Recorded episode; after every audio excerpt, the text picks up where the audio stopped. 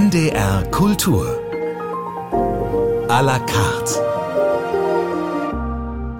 Mit Katja Weise. Christian Friedel ist bei mir zu Gast, Schauspieler, Regisseur, Sänger, bekannt aus Filmen wie Das Weiße Band, Elsa oder der Serie Babylon Berlin. Außerdem glänzt er auch schon lange auf der Theaterbühne, ab und zu mit seiner Band Woods of Burnham. In dieser Woche kommt ein außergewöhnlicher Film mit ihm in die Kinos, The Zone of Interest, ausgezeichnet in Cannes, nominiert für den Oscar in mehreren Kategorien, unter anderem als bester Film. Und schon jetzt viel im Gespräch. Christian Friedel, schön, dass Sie da sind. Schön, dass ich da sein darf. Hallo. Hallo. Der Film von Jonathan Glazer erzählt von dem idyllischen Leben, das Rudolf Höss, der Kommandant des Konzentrationslagers Auschwitz, dort direkt neben dem Vernichtungslager mit seiner Familie geführt hat. Seine Frau Hedwig Höss wird gespielt von Sandra Hüller. Die hat sehr lange überlegt, bis sie zugesagt hat für diese Rolle. Wie war das bei Ihnen? Hat das auch lang gedauert?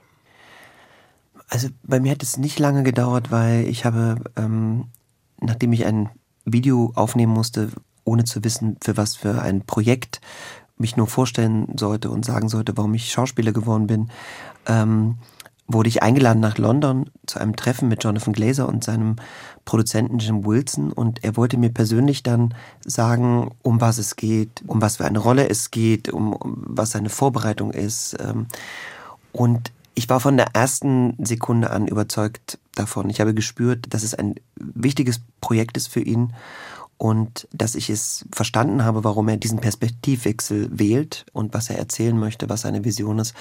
Und da habe ich eigentlich, wollte ich von Anfang an dabei sein. Und ganz ehrlich bin ich mit Jonathan Glazers Arbeit groß geworden, ohne zu wissen, dass der Regisseur Jonathan Glazer heißt. Aber als großer Radiohead-Fan gibt es ein paar ikonische Musikvideos, die er gedreht hat. Und er hat auch eine ganz ikonische Werbung gedreht, wo äh, ein Junge und ein Mädchen durch Wände rennen in den Weltraum. Und ich habe das mehrmals im Kino gesehen damals und das hat sich eingebrannt. Das, also deswegen war für mich der zweite Grund auch einmal ein Teil einer Jonathan Glazer Produktion zu sein. Das ist wäre auch toll. Und ja, deswegen habe ich nicht so lange drüber nachgedacht. Aber Sandra und ihre Gedanken waren absolut richtig und klug. Und manchmal habe ich so im Nachhinein gedacht, ich habe manchmal ein bisschen zu naiv bin ich vielleicht da so reingeschlittert, zu offen vielleicht für gewisse Dinge. Und später habe ich dann gemerkt, oh, die Dimension und, und die Verantwortung und alles, das ist mir am Anfang, habe ich gar nicht drüber nachgedacht. So das habe ich erst später so ein bisschen gemerkt, dass Aber es doch ganz schön an die Nieren geht, das Thema und auch natürlich die Art und Weise, wie wir das erarbeitet haben. Und das war schon intensiv. Darüber wollen wir gleich noch sprechen. Vielleicht nur ganz kurz noch, hat es denn einen Moment gegeben, wo Sie vielleicht doch ein bisschen bereut haben, dass Sie es gemacht haben oder wo Sie dann sich gerne eine Tür aufgemacht hätten zum Rausgehen? Nein, den hat es nicht gegeben. Also ich, ich habe das ausgehalten, das Positive wie Negative, innere eigene Erleben interpretieren, aber es gab nie einen Ausweg oder dass ich gesagt habe, jetzt hier, ich muss holt mich bitte ab. ich muss hier raus. Ja.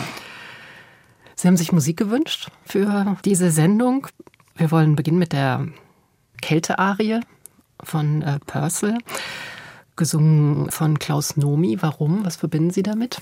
Ich bereite ein Projekt über Klaus Nomi vor und die Musik und seine Interpretation höre ich gerade sehr, sehr oft und ähm, finde das wirklich sehr berührend, diesen Cold Song gerade wenn man weiß, dass Nomi eine der ersten berühmten AIDS-Opfer war und sehr früh schon gestorben ist. Und wenn man dieses Lied hört und auch die Texte liest, da äh, kriegt man Gänsehaut. Und deswegen dachte ich, es ist vielleicht ein ganz guter Einstieg in, die, in diese Stunde.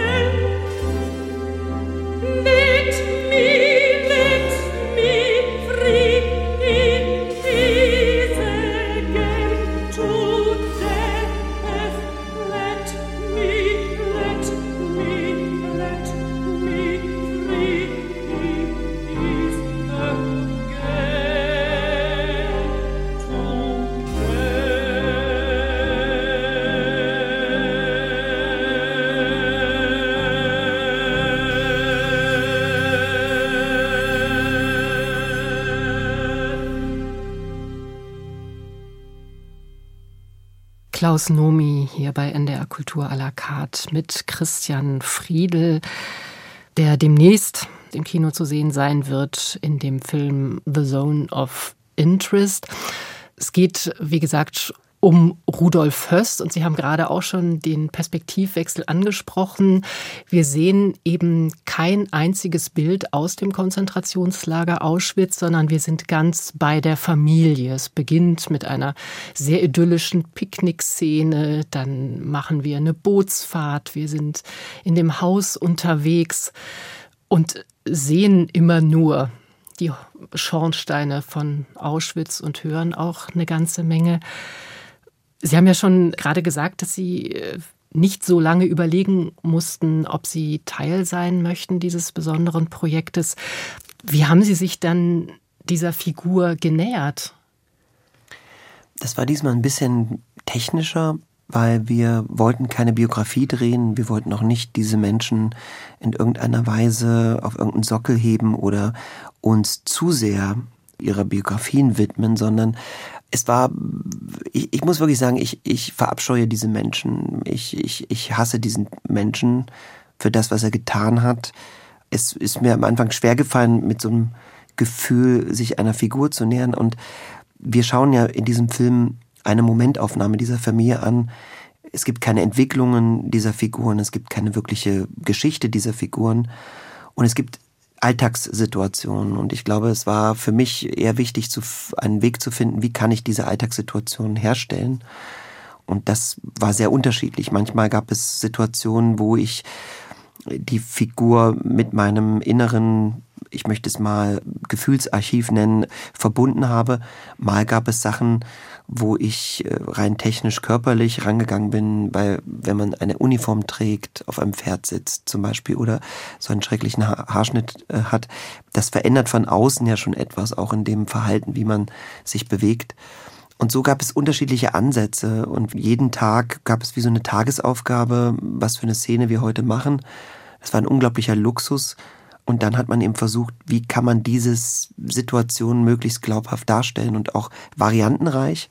Denn Jonathan Glazer hat ganz viel Varianten, Improvisationen zugelassen, um nach Material zu sammeln und aus diesem dann in der Postproduktion den fertigen Film zu fertigen. Also er, er hat dann entschieden, welche Farben der Figuren dann letztendlich im Film den Gesamteindruck ergeben.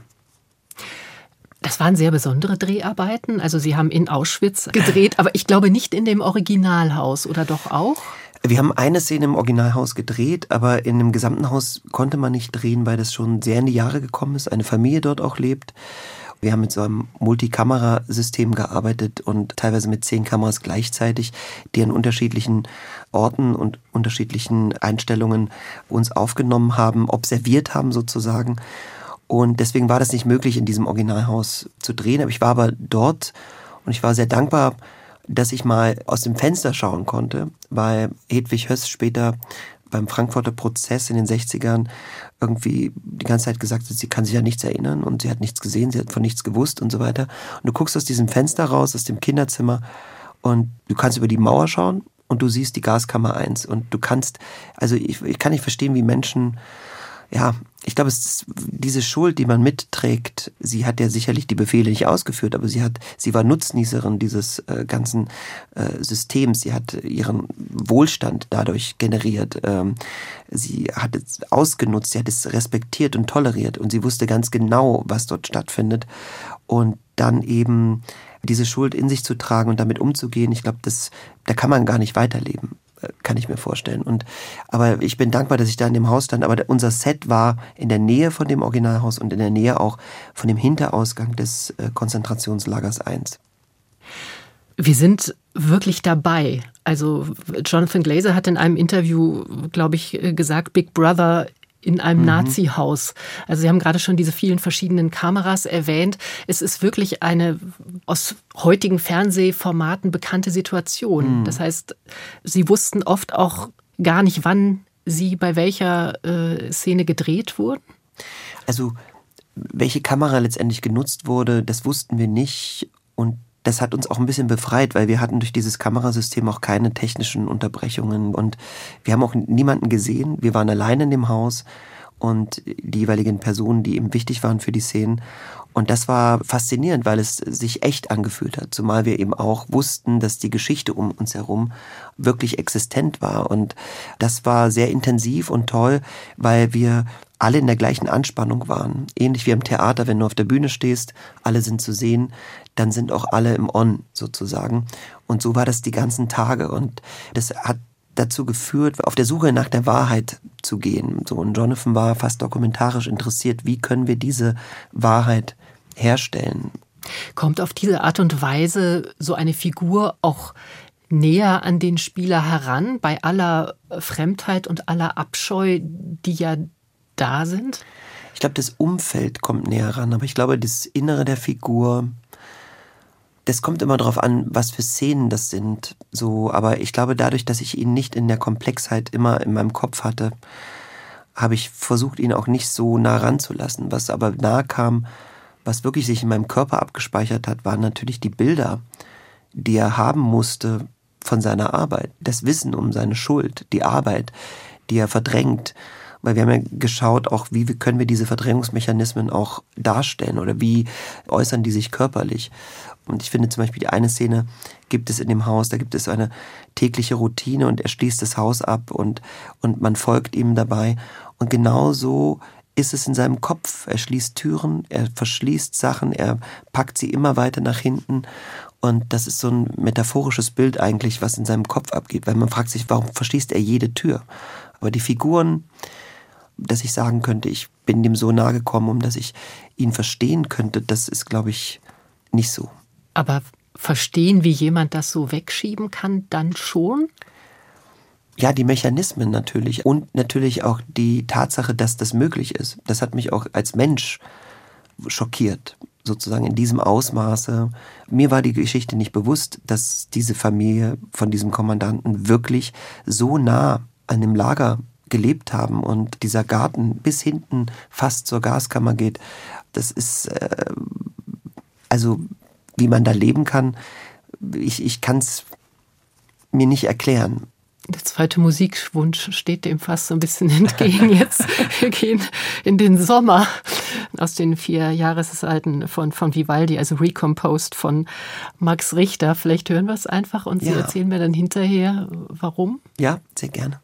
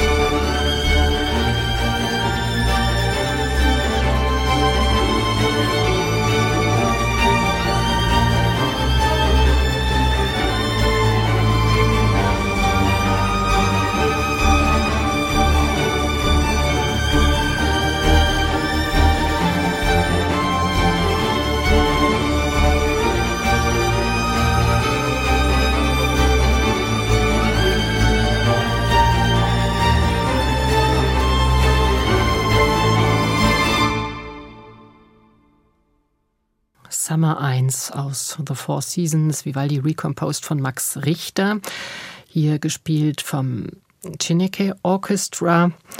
Christian Friedel, warum? Ich bin großer Fan von Max Richter und ich finde es ganz toll, dass er sich einer so fantastischen, perfekten Komposition angenommen hat und sie bearbeitet hat. Und ich äh, finde es toll, wenn die klassische Musik sich viel mehr öffnen würde, sozusagen, auch solchen Bearbeitungen. Weil man kann natürlich sagen, die Musik ist perfekt, aber ich bin zum Beispiel auch in der Popmusik großer Fan von sehr guten Coverversionen von Songs, wenn etwas mit Respekt noch einmal neu beleuchtet wird. Und das finde ich ist bei dieser Neudeutung von Vivaldis Musik besonders gelungen und äh, würde mich freuen, wenn es von anderen Werken auch noch getan werden wird. Wir gehen ja mit The Zone of Interest in gewisser Weise in die Geschichte, ein sehr schwieriges Kapitel deutscher Geschichte. Mhm. Und trotzdem fühlt die sich, wenn man jetzt diesen Film anschaut, ja sehr nah an. Wahrscheinlich haben Sie sich ja auch ganz oft die Frage gestellt, was hätte ich gemacht? Absolut. Das habe ich schon bei Elsa mich gefragt, als ich den Widerstandskämpfer Georg Elsa gespielt habe. Und ich habe mich immer gefragt, wäre ich eigentlich im Widerstand oder hätte ich mich vielleicht auch arrangiert mit dem System? Und das ist eine ganz komplizierte Frage. Wir können jetzt immer sagen, mit dem Wissen um die Geschichte, ich würde es nie tun. Und wir sehen uns ja alle als, vielleicht auch als Helden. Aber ich glaube, es ist sehr, sehr schwer und sehr komplex, solche Entscheidungen zu treffen. Und wir müssen uns bewusst sein, welche Entscheidungen wir treffen in unserem Leben. Und ich habe mich jetzt gerade auch nach den Dreharbeiten von The Zone of Interest gefragt, ähm, wie konnte es so weit kommen? Wie können Menschen, also es ist ja ein Beispiel, diese Familie für Tausende von Menschen. Man darf den Fakt nicht vergessen, dass es Menschen waren, die diese Partei gewählt haben, ihnen die Macht gegeben haben, sich mit dem System arrangiert haben. Und dass wir jetzt zum Beispiel auch in Zeiten leben, wo weltweit Menschen mit dem Wissen, was in den Parteien vielleicht vorgeht oder in manchen Menschen vorgeht und was sie für eine Politik haben und die trotzdem gewillt sind, ihre Stimme dafür abzugeben. Also man sollte sich sehr bewusst innehalten und sich vielleicht den Konsequenzen, die da folgen können, mitdenken, gerade weil wir aus der Geschichte lernen können und das Wissen haben um die Geschichte. Ich habe mir all diese Fragen gestellt. Antworten habe ich jetzt nicht für mich gefunden, weil ich kann nur sagen, ich habe daraus gelernt als Mensch, dass ich ein Bewusstsein dafür entwickle, was möglich ist und wozu das führen kann. Das ist, glaube ich, eine Lehre, die ich vielleicht persönlich gezogen habe aus der jetzt auch was folgen wird tatsächlich?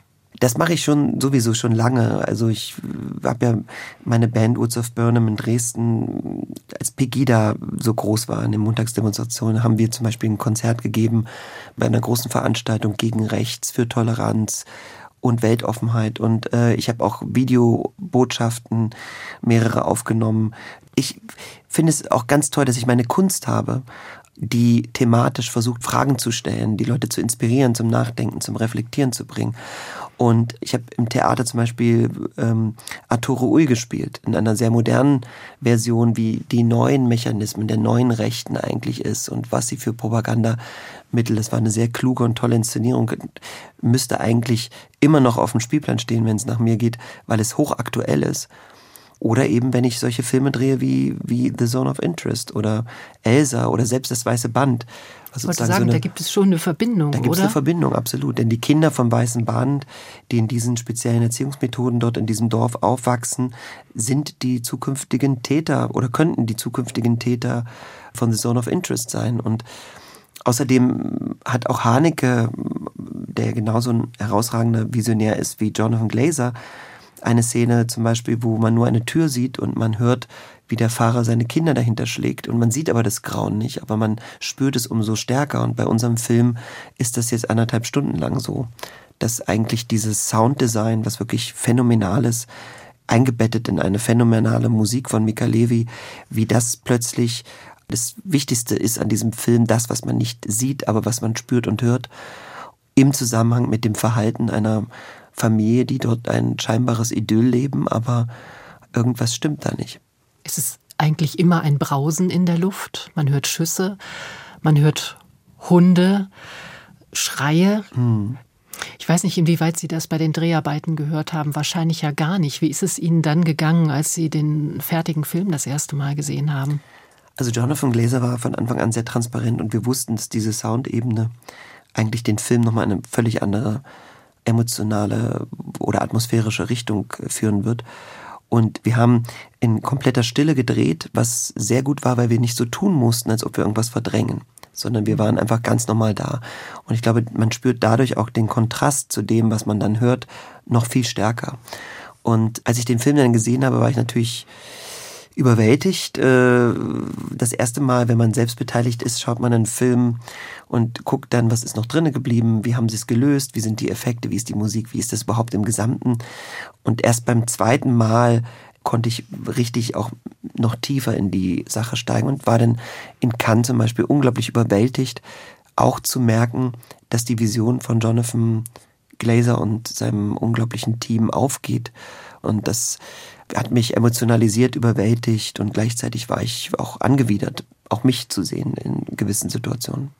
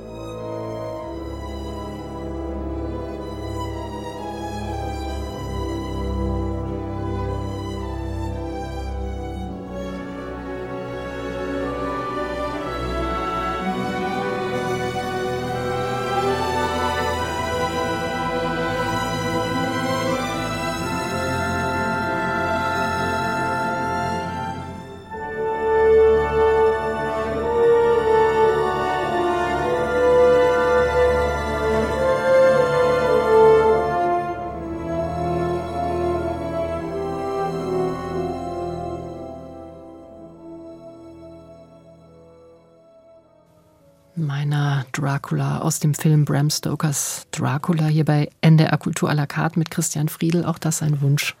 Ja, ein Wunsch meines Lieblingskomponisten Wojciech Kila, ein polnischer Komponist, der in Katowice gelebt hat und dort auch gestorben ist vor ein paar Jahren, wo wir auch gedreht haben. Es war auch eine Stadt, in der wir The Zone of Interest gedreht haben. Und ähm, diese Filmmusik ist für mich die genialste Filmmusik. Ist meine ewige Nummer eins. Vielleicht ist, ist das auch so. Ich habe da meine Liebe für die Filmmusik entdeckt, als ich diesen Soundtrack hoch und runter über Kopfhörer. Es hat mich inspiriert. Es hat mich inspiriert, als ich anfing, auch selber Theaterarbeiten zu leiten und Bilder zu kreieren. Und, und ich finde diesen Film und auch die Emotionalität dieser slawischen äh, Musik, Klassik, ähm, kriege ich nach wie vor Gänsehaut. Ich finde es ganz toll. Toll, dass ihr das gespielt habt. Vielen Dank. Ich hoffe, es hat den Hörer und Hörerinnen auch gefallen. Sie haben ja mit Sandra Hüller gedreht. Sie kommen beide vom Theater auch. Sie kannten sich vorher auch schon ganz gut. Dass sie sich gut kannten, hat sicherlich geholfen, gerade bei diesem emotional so schwierigen Projekt. Hat auch ein bisschen eine Rolle gespielt, dass sie beide auch vom Theater kommen? Ja. Man muss wirklich sagen, dass das Tolle ist, dass wir beide Ensemblespieler sind und uns immer, wir sind, glaube ich, beide keine Schauspieler, die jetzt immer die Besten sein wollen und andere Leute an die Wand spielen wollen, sondern es geht uns immer um das Miteinander. Und wir haben auch ein Bewusstsein, dass das Miteinander nicht nur Schauspielende einschließt, sondern eben auch das ganze Team etc. Und das ist etwas, was du im Theater auch lernst. So, also ich glaube, dass dieser Kontext war wichtig und es war auch in diesem Multikamerasystem natürlich wichtig, weil wir dort ähnlich wie auf einer Theaterbühne alle immer in der gleichen Zeit im On waren und, und in der gleichen Anspannung waren. Und ähm, ja, und ich schätze Sandra, ich verehre Sandra, ich liebe Sandra, ich ähm, sie ist eine Inspiration für mich, äh, weil sie wirkt manchmal so furchtlos und gleichzeitig ist sie aber auch so klug, eigene Grenzen zu definieren und innerhalb dieser Grenzen aber alles einem Projekt zu schenken. Und sie ist eine Schauspielerin, die zuhören kann. Ich glaube, es gab mit ihr nie Gespräche, weder vorher noch nach einer Szene nach dem Motto, äh, kannst du mal da den Satz schneller machen oder vielleicht lauter und dann kann ich da und so. Wir haben immer neu zusammengeschaut und haben auch durch dieses Filmprojekt auch noch mehr mm, ein großes Vertrauen zueinander entwickelt. Ich muss sagen, mir hat sie eigentlich noch mehr Angst gemacht als der von Ihnen gespielte mhm. Rudolf Höss in dieser Rolle. Es gibt ja auch etliche Szenen gegen Ende des Filmes, äh, wo Höss dann zeitweise versetzt wird, hm. die dann ohne sie gedreht sind, hm. logischerweise. War das für Sie auch noch schwerer? Ist ja dann eine ganz andere Situation gewesen. Absolut, ich habe sie da richtig vermisst. So.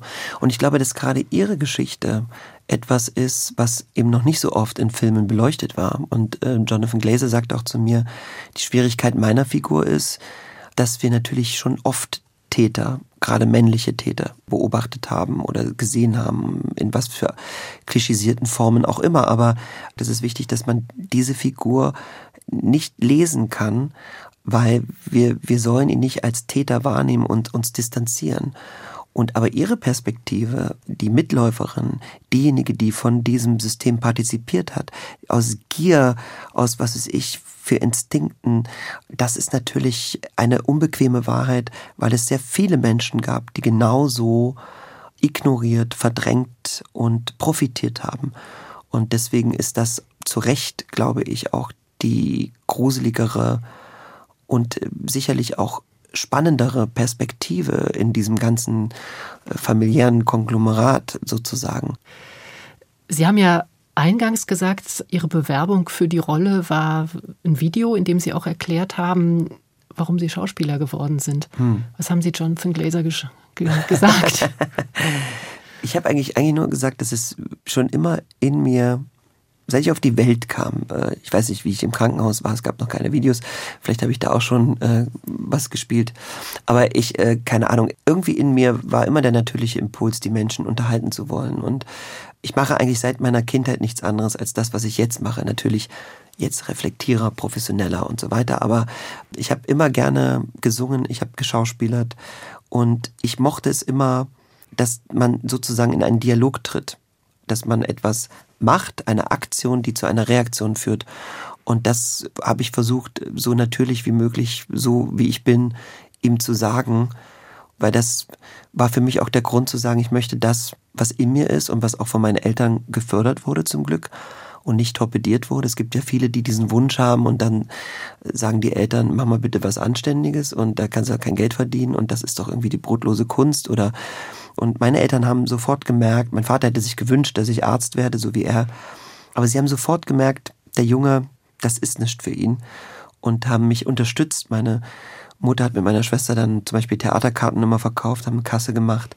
Mein Vater hat Kulissen gefahren. Also es war dann irgendwie Familienbetrieb, der sozusagen aufgebaut wurde. Ja. Wir hören Sie jetzt singen. I'll Call the Hamlet zusammen mit ihrer Band Woods of Burnham.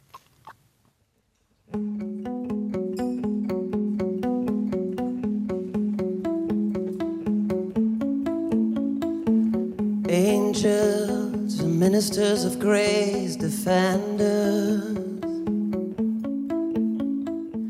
Be thou a spirit of health or goblin then. Bring with the airs from heaven or bless from hell. Be thy intense wick, oh charitable. Thou comest in such a question of a shame. That I will speak to thee, speak to thee, speak to thee, speak to thee, speak to thee.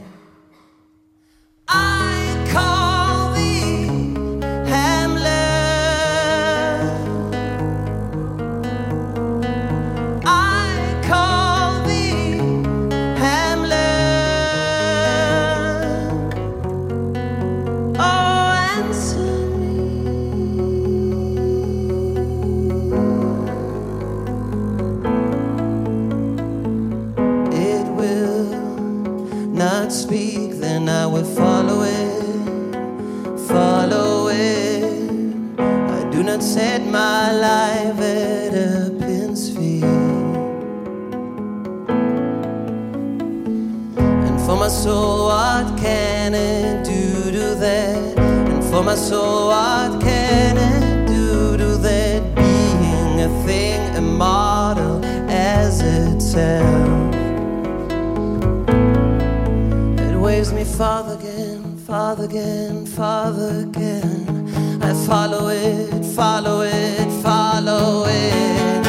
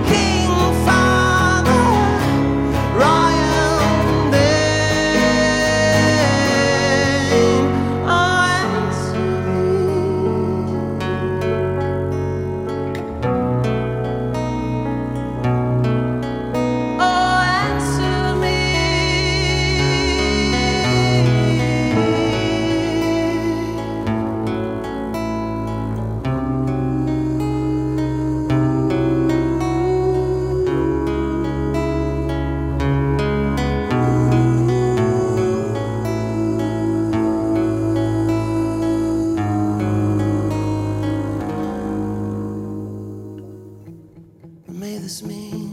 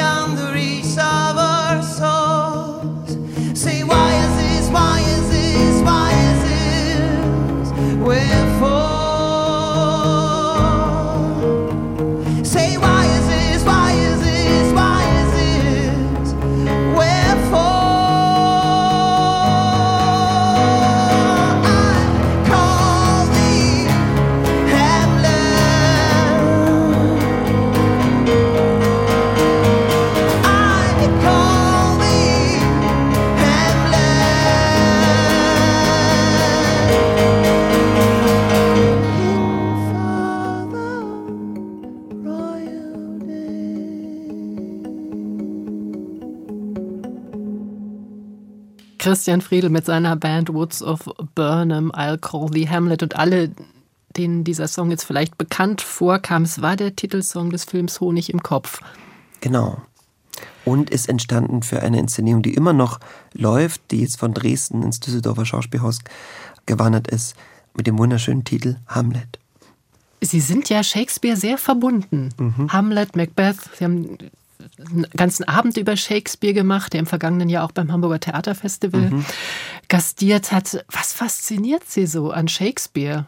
Das Tolle ist, dass Shakespeare uns immer noch was zu sagen hat und dass er diese menschliche Widersprüchlichkeit und Komplexität in wunderschöne poetische Worte fassen kann und nebenbei auch noch eben wahnsinnig spannende, tolle Charaktere und Stücke geschrieben hat.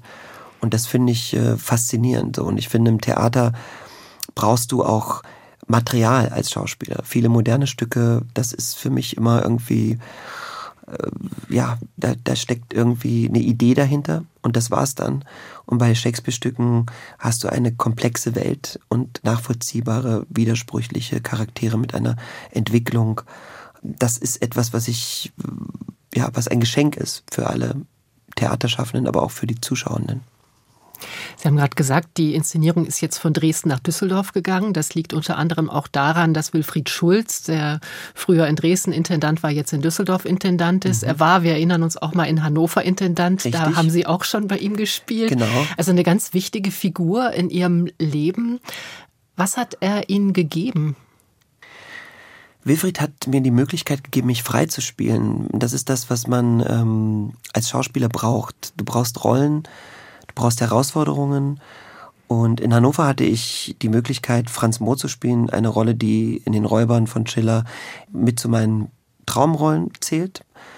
Und ich weiß noch, wie Wilfried mir im, im Gespräch sagte, das bist du ja eigentlich nicht, aber es ist ja vielleicht spannend. So, und das fand ich schon als eine tolle Herausforderung, äh, mich dann dieser Rolle zu nähern. Und ich weiß, dass das wie so ein Schlüsselpunkt war, mich da frei zu spielen. Und dann habe ich eine Rolle gespielt, Prinz Friedrich von Homburg in Hannover, die überhaupt nicht aufgegangen ist. Das war richtig ein Desaster für mich persönlich, ähm, zu akzeptieren, dass ich da noch nicht so weit war. Und aber es sind ganz wichtige Momente, gerade die Momente, die nicht klappen, um zu lernen und zu merken, wie man damit umgeht und wie man eben, ich musste dann nach der Premiere von Prinz Friedrich von Homburg, das werde ich nie vergessen, wirklich jede Vorstellung habe ich dann genutzt, mir das zu erspielen.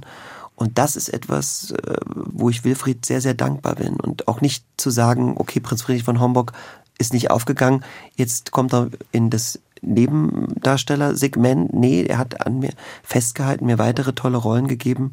dann bin ich auch mit ihm nach Dresden gegangen, habe dann da eben Portia gespielt in Kaufmann von Venedig, ich habe äh, Don Carlos gespielt und eben auch Hamlet. Und, und das ist toll. Und er hat mir eben auch die Möglichkeit gegeben, meinen ersten Film drehen zu können und mich dann eben zeitweise aus dem Theater rauszunehmen. Das Weiße Band, das war damals noch in, in der letzten Spielzeit in Hannover. Und das bin ich ihm sehr dankbar. Welche Rolle spielt denn dann jetzt die Musik? Also wir haben sie jetzt gerade singen gehört. Woods of Burning gibt es jetzt, glaube ich, seit 2011. Mhm. Die Band, die ja teilweise auch mit auf der Bühne ist bei diesem Shakespeare-Abend oder ja. auch bei Macbeth, genau, glaube ich. Genau. Bei Hamlet auch das Bei Hamlet ist auch dabei, genau. Was, was ist das für ein, für ein künstlerischer Baustein? Na, die Band fing an mit dem großen Traum, meinem großen Traum, Popstar zu werden, den ich auch noch geträumt habe, sozusagen. Ich sage das immer so ein bisschen salopp, ja, bis ich dann irgendwann merkte, was es, ob es das wirklich ist oder wie das eigentlich heißt oder was ich da für Musik mache und dass die überhaupt nicht geeignet ist, Popstar zu werden. Das musste ich alles erkennen und gleichzeitig erkennen, dass die Band ein unglaublich fantastisches Kollektiv ist und sich ganz viele Menschen um die Band herum in den letzten Jahren, die mit uns gearbeitet haben, zu einem Kollektiv zusammengefunden haben, wo wir diesen normalen musikalischen Weg, man macht ein Album, macht eine Tour, dann macht man das nächste Album, nächste Tour, verlassen haben. Und somit finde ich es toll, dass die Band sowohl im Stücke, wo ich mitspiele, integriert sind, aber dass wir eben auch eigene Projekte jetzt mit diesem neuen großen Künstlerkollektiv, was auch Woods of Burnham heißt, sozusagen jetzt auch eigene Projekte, unter anderem auch an Film, Also zu, zum Beispiel diesen Klaus Nomi-Film, der wird mit aus unserem Künstlerkollektiv heraus entstehen. Und das ist zum Beispiel etwas, was ganz wichtig geworden ist. Und diese Unabhängigkeit auch, mich vom Theater zu lösen, aus dem festen Engagement und zu sagen, ich will mehr den Fokus auf unabhängige eigene Projekte machen, das finde ich eine ganz tolle Freiheit und bin ich sehr dankbar drüber. Spielt es auch eine Rolle, dass äh, man beim Musikmachen nicht in dem Sinne eben eine Rolle spielt? Ja, das ist ganz wichtig, weil es gibt ja viele Schauspieler und Schauspielerinnen, die auch gerne diesen Popstar-Wunsch haben und dann eben mehr den Musiker spielen oder so in Klischeegesten verfallen. Und das habe ich von Anfang an vermieden. Ich habe versucht, die Songs, die ich komponiere, und größtenteils komponiere ich die Songs alle mit, die, die bedeuten mir was Persönliches. Das ist mein persönlichstes Ausdrucksmittel und da ist es ganz wichtig, bei mir zu bleiben und nicht irgendwas zu spielen. Letzter Musikwunsch jetzt für diese Sendung, The Departure von Michael Nyman, auch aus einem Film, Gattaca? Ja, ich liebe Science-Fiction-Filme und ich bereite gerade auch ein neues Science-Fiction-Projekt vor und habe dann eben auch mal geguckt, was so andere Komponisten oder Künstler, Künstlerinnen für äh, Musik geschrieben haben zu Science-Fiction-Filmen. Und ich finde, diese Musik ist ähm, klassisch. Michael Nyman kenne ich seit Prosperous Books, auch wieder ein Shakespeare-Film, äh, der eben also so fantastische und fast poppige äh, Klassik ähm, schreibt, möchte ich fast sagen, ohne das jetzt irgendwie banal klingen zu lassen. Und, und ich finde, diese Musik klingt, also wenn man die hört ähm, und man sich vorstellt, dass man jetzt auf dem Weg in ein Raumschiff steigt, ähm, ist das die perfekte Musik kurz vor dem Abflug.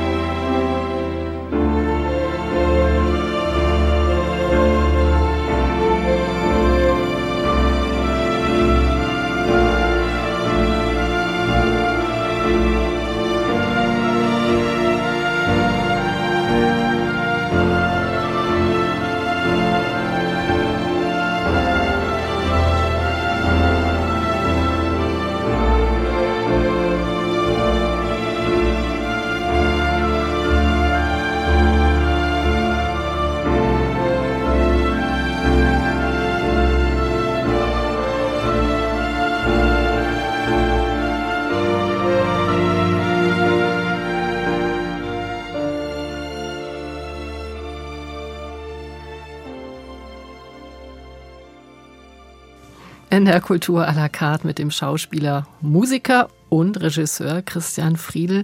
Und ich wollte Sie jetzt fragen, im Grunde Ihres Herzens sind Sie Melancholiker, aber eher doch Romantiker oder beides? Beides. Äh, aber ich habe auch Funny Bones, habe ich mal gehört. Also ich äh, mag auch sehr Humor, aber klar, meine Musik ist zum Beispiel auch äh, oft hat einen melancholischen Touch, hat einen leicht theatralischen Touch. So und klar, wenn ich so Filmmusik, die so einen romantischen, ja, vielleicht bin ich auch so ein kleiner Romantiker. Ich habe das auch gerade festgestellt bei meinen Musikwünschen hier. ja, aber äh, ich finde es toll, dass ihr das alles gespielt habt. Vielen Dank. In dieser Woche kommt The Zone of Interest in die deutschen Kinos. Gedreht worden ist er 2021. Das war noch eine andere Zeit als die, hm. in der wir jetzt leben. Nach auch Beginn des Krieges in Gaza. Wie geht es Ihnen so, wenn Sie schauen, in was für eine Zeit dieser Film jetzt kommt? Sie leben in Sachsen, ist eben schon angeklungen. Hm. Da gibt es im Sommer Landtagswahlen. Ja, also ich mache mir schon Sorgen in dieser Zeit. Die Gespräche, die man führt, die Emotionalität in diesen Gesprächen, wenn es mal zu einem Gespräch kommt. Denn ich habe ein bisschen das Gefühl gehabt, oder ich habe das Gefühl, dass wir es verlernt haben, miteinander zu sprechen, zuzuhören. Man hört ganz oft den Satz, das darf man heute nicht mehr sagen. Ich denke mir dann immer, hat man Angst vor der Antwort? Will man überhaupt die Antwort wissen? Will man überhaupt in einen Konsens gehen? Ich bin so froh, ich komme aus einem Theaterkontext, wo wir konstruktiv auf Augenhöhe um die Sache streiten können und streiten müssen. So. Und ich habe irgendwie das Gefühl, wir verlernen das irgendwie. Die Fronten sind so wie, als ob es nur zwei Seiten gibt und entweder ist man auf der richtigen oder auf der falschen Seite und so. Und ich finde das irgendwie alles sehr, sehr schwierig, weil es sind so, so Vorstufen, die irgendwann sich entladen. Es gibt ja so ein, ich weiß jetzt nicht, ob ich das richtig sage, aber alle 100 Jahre oder so, wie so eine Entladung, wo die Menschheit an einen Punkt kommt, wo irgendwas explodieren muss, damit sich wieder etwas entlädt. Und ich habe das Gefühl, mit dem Wissen um die Geschichte, die wir haben, können wir das nicht selbst herführen, können wir uns nicht selbst runterfahren, können wir uns nicht selbst entladen in, in gewisser Weise. Und unser Film kommt jetzt, das Timing ist, ist erschreckend richtig, dass dieser Film in die Kinos kommt. Und ich weiß noch nicht, ob es wirklich die Menschen erreicht, die vielleicht mal zum Nachdenken gebracht werden müssen. Ich würde es mir wünschen, dass es von sehr vielen Menschen, gerade auch von jungen Menschen, angeschaut wird, die teilweise auch denken, das ist alles eine Geschichte, die gar nichts mehr mit uns zu tun hat.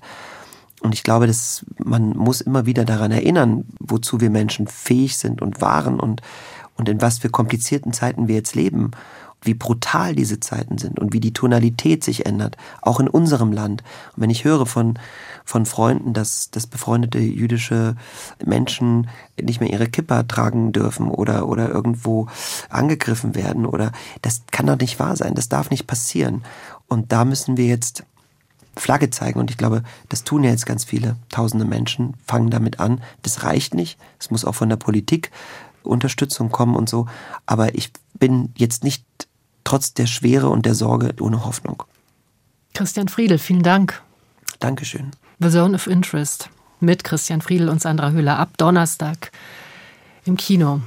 Alles Gute. Das war NDR Kultur à la carte. Sie können die Sendung wie immer auch hören unter ndr.de-kultur oder in der ARD Audiothek. Mein Name ist Katja Weise.